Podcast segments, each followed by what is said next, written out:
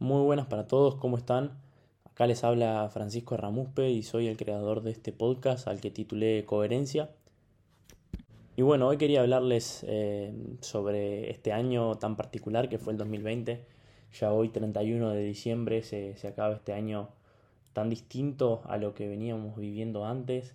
Este año tan particular que, que marcó mucho la historia del mundo y realmente fue una bofetada en la cara para para todos, eh, un año con mucha incertidumbre, con muchos cambios en nuestras vidas y la verdad que creo que es un año que recordaremos por mucho tiempo. Pero bueno, vamos al, punto principal de, todo este podcast. Y bueno, quería mm, hacer referencia a una frase que escucho de manera bastante habitual, eh, sobre todo en, mi ciudad y en mi entorno, que es em, ¿qué año malo? Se usa bastante. Y la realidad es que esa frase tiene algo de razón, ¿no? Porque bueno, tuvimos la pandemia, el coronavirus, las muertes, las pérdidas de trabajo, caída histórica en la economía mundial, entre otras graves consecuencias de la presencia del virus. Sí es cierto que por todas estas cosas fue un año malo, eso es un hecho realmente, pero a pesar de todo este contexto mundial y que nos afectó a todos, hay que hacernos la pregunta de, a nivel personal, ¿cómo te adaptaste a eso? ¿Cómo hiciste para buscarle la vuelta y a pesar de todo eso seguir mejorando? Obviamente, ante todo esto, mis mayores condolencias a toda persona que le haya tocado perder a un ser querido o distanciarse de, un ser querido, porque la verdad es que creo que nadie está preparado para eso y son golpes emocionales muy duros y sobre todo por cómo vino todo esto, porque esto fue algo muy repentino que nos agarró em, medio desprevenido si se quiere, pero, pero bueno, eso es algo muy duro que, a muchas personas les tocó afrontar y, y como digo, mis mayores condolencias para ellos. Pero el problema acá es que los medios nos venden que este año no sirvió para nada, que es todo negativo, metiendo a todo en la misma bolsa. Eh, obviamente la pandemia fue algo más que negativo, pero a nivel personal de cada uno, eh, ¿por qué tenemos que meterlo en la misma bolsa? Que es algo que se hace muy, de manera muy común. Em, quizás este año fue el tiempo para descubrir otras cosas, crear nuevos hábitos, encontrar nuevas pasiones, pero si siguiéramos y creyéramos todo lo que nos dicen los medios, ¿ustedes creen que tendríamos la capacidad de verlo al 2020 de esta forma?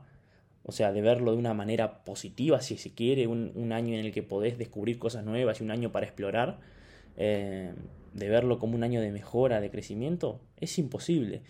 Y es más, en el 2020 es mucho más fácil que antes el hecho de justificarse ante la no acción, ante el fracaso, ante resultados malos o ante falta de actitud, que creo que es lo más grave. ¿Y por qué es más fácil justificarse que antes? Porque los medios y, las masas, sobre todo, respaldan mucho este mensaje.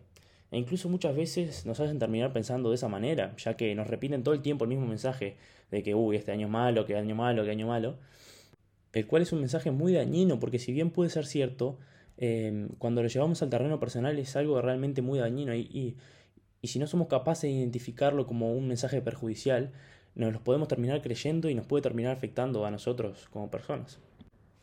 En mi opinión, la manera de encarar este año yo la podría reflejar con una frase de la filosofía estoica, que es una filosofía que admiro mucho y que voy a nombrar reiteradas veces en este podcast porque creo que eh, los estoicos eran tipos muy sabios que la verdad es que creo que la tenían muy clara desde tan temprano. Eh, y bueno, la verdad es que yo me siento muy identificado con lo que dicen y con lo que hacen eh, y lo voy a traer reiteradas veces al podcast. Pero bueno, volviendo a la frase que quería hacerles referencia acerca del, del estoicismo, es una frase que se llama amor fati. Amor fati es una frase de latín que significa amor al destino y refleja que, bueno, debes amar y aceptar lo que te pase, sea lo que sea. Lo cual creo que es una gran estrategia para haber afrontado el 2020. Aceptar el destino, abrazarlo y dar lo mejor de uno mismo en lo que uno pueda controlar. Eh, creo que es la clave ante situaciones estas, como estas que son ajenas a nosotros, que son externas y que no tenemos la capacidad de cambiar. Eh, y yo creo también que si uno no puede controlar ciertos factores, como podría ser la pandemia, el virus, etcétera, eh, no merece la pena prestarle atención ni energía ni enojarse por, por eso, porque no tenemos la capacidad de, cambiarlo. Entonces eh, es una pérdida y un derroche de energía y de tiempo que lo podríamos usar en otra cosa. Además hay que tener mucho, pero mucho cuidado con las expectativas que sobre todo nos generan los medios para el próximo año, el 2020. ¿Y por qué digo esto? Porque los medios están enviando un, mensaje que sería como, bueno, chao 2020, vamos a brindar que se fue este año horrible, qué bueno que viene el 21, que va a ser tremendo año. Una cosa así, eso es el mensaje que, que están dando.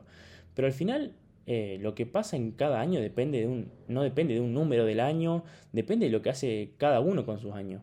Eh, los problemas del 2020 no se van a ir, va a seguir la pandemia, va a seguir las mascarillas, el distanciamiento, los cuidados. Por eso no hay que pensar que termina el 2020 y mágicamente por arte de magia desaparece todo y todo es lindo y todo es como antes. No, esto es algo que va para largo, es algo que vino para quedarse, en mi opinión, y bueno, hay que saber convivir con esto y adaptarse, no queda otra. Yo les quiero dar un ejemplo personal, que tampoco pretendo venir a decirles, uy, soy el mejor del mundo, o me pasó esto a mí, y, miren cómo tendrían que haber afrontado el 2020. Simplemente les quiero dar mi, mi experiencia personal y lo que yo sentí a lo largo de este año. Porque en mi caso personal, el 2020 ha sido el mejor año de mi vida por lejos, en cuanto a crecimiento personal, crecimiento académico y profesional, si se quiere. Em, pero si yo hubiera escuchado los medios, nada de esto podría haberme pasado, porque los medios me decían que este año iba a ser terrible. Eh, por lo tanto, no tengamos expectativas en un año, el cual es el 2021, eh, que son injustificadas. No va a ser un mejor año a nivel personal de cada uno simplemente porque termina el 2020. Hay que concentrarse en hacer bien lo que nos corresponde a nosotros y en lo que tenemos poder de controlar. Y al final el resultado de nuestro año va a ser una consecuencia de eso, de cómo nosotros encaramos las cosas que dependían de nosotros y las cosas que nos corresponden. Y, no tiene que ver con el número del año ni, por cualquier cosa. Depende con lo que hagas vos en tu año y ya está. Y la realidad es un poco dura porque al final muchas veces uno está haciendo lo correcto en base a sus objetivos, en base a lo que quiere conseguir y no ve resultados en el corto plazo. Eh, no ve resultados muchas veces eh, de un día para otro, de una semana para otro y a veces hasta de un mes para otro. Pero hay que tener en cuenta que cada pasito suma, que cada pasito es otro ladrillo que vas agregando eh, a esa enorme pared que le podemos llamar objetivo. Y al final se trata de eso, de construir, de poner un ladrillo cada día, de intentar hacerlo lo mejor posible y al final cuando termine el año o cuando llegue el final, uno puede mirar para atrás y ver el enorme muro que construyó, pero ese muro se construye estando decidido que hay que poner un ladrillo cada día y hay que ser constante, sobre todo eso. Porque si uno pretende hacerlo perfecto, pero lo hace de, manera esporádica y no se es constante, eh, es imposible conseguir objetivos. Hay que hacer las cosas desmotivado, hay que hacer las cosas sin ganas y al final eh, la constancia, en mi opinión, siempre termina superando a la perfección. Porque si uno espera a tener las condiciones perfectas, a tener todo perfecto, para poder animarse a, a perseguir sus objetivos o a hacerse cargo de lo que de verdad importa, eh, va a ser imposible conseguir un objetivo porque lo vas a hacer de manera muy esporádica porque la mayoría de las veces no vas a tener las condiciones perfectas.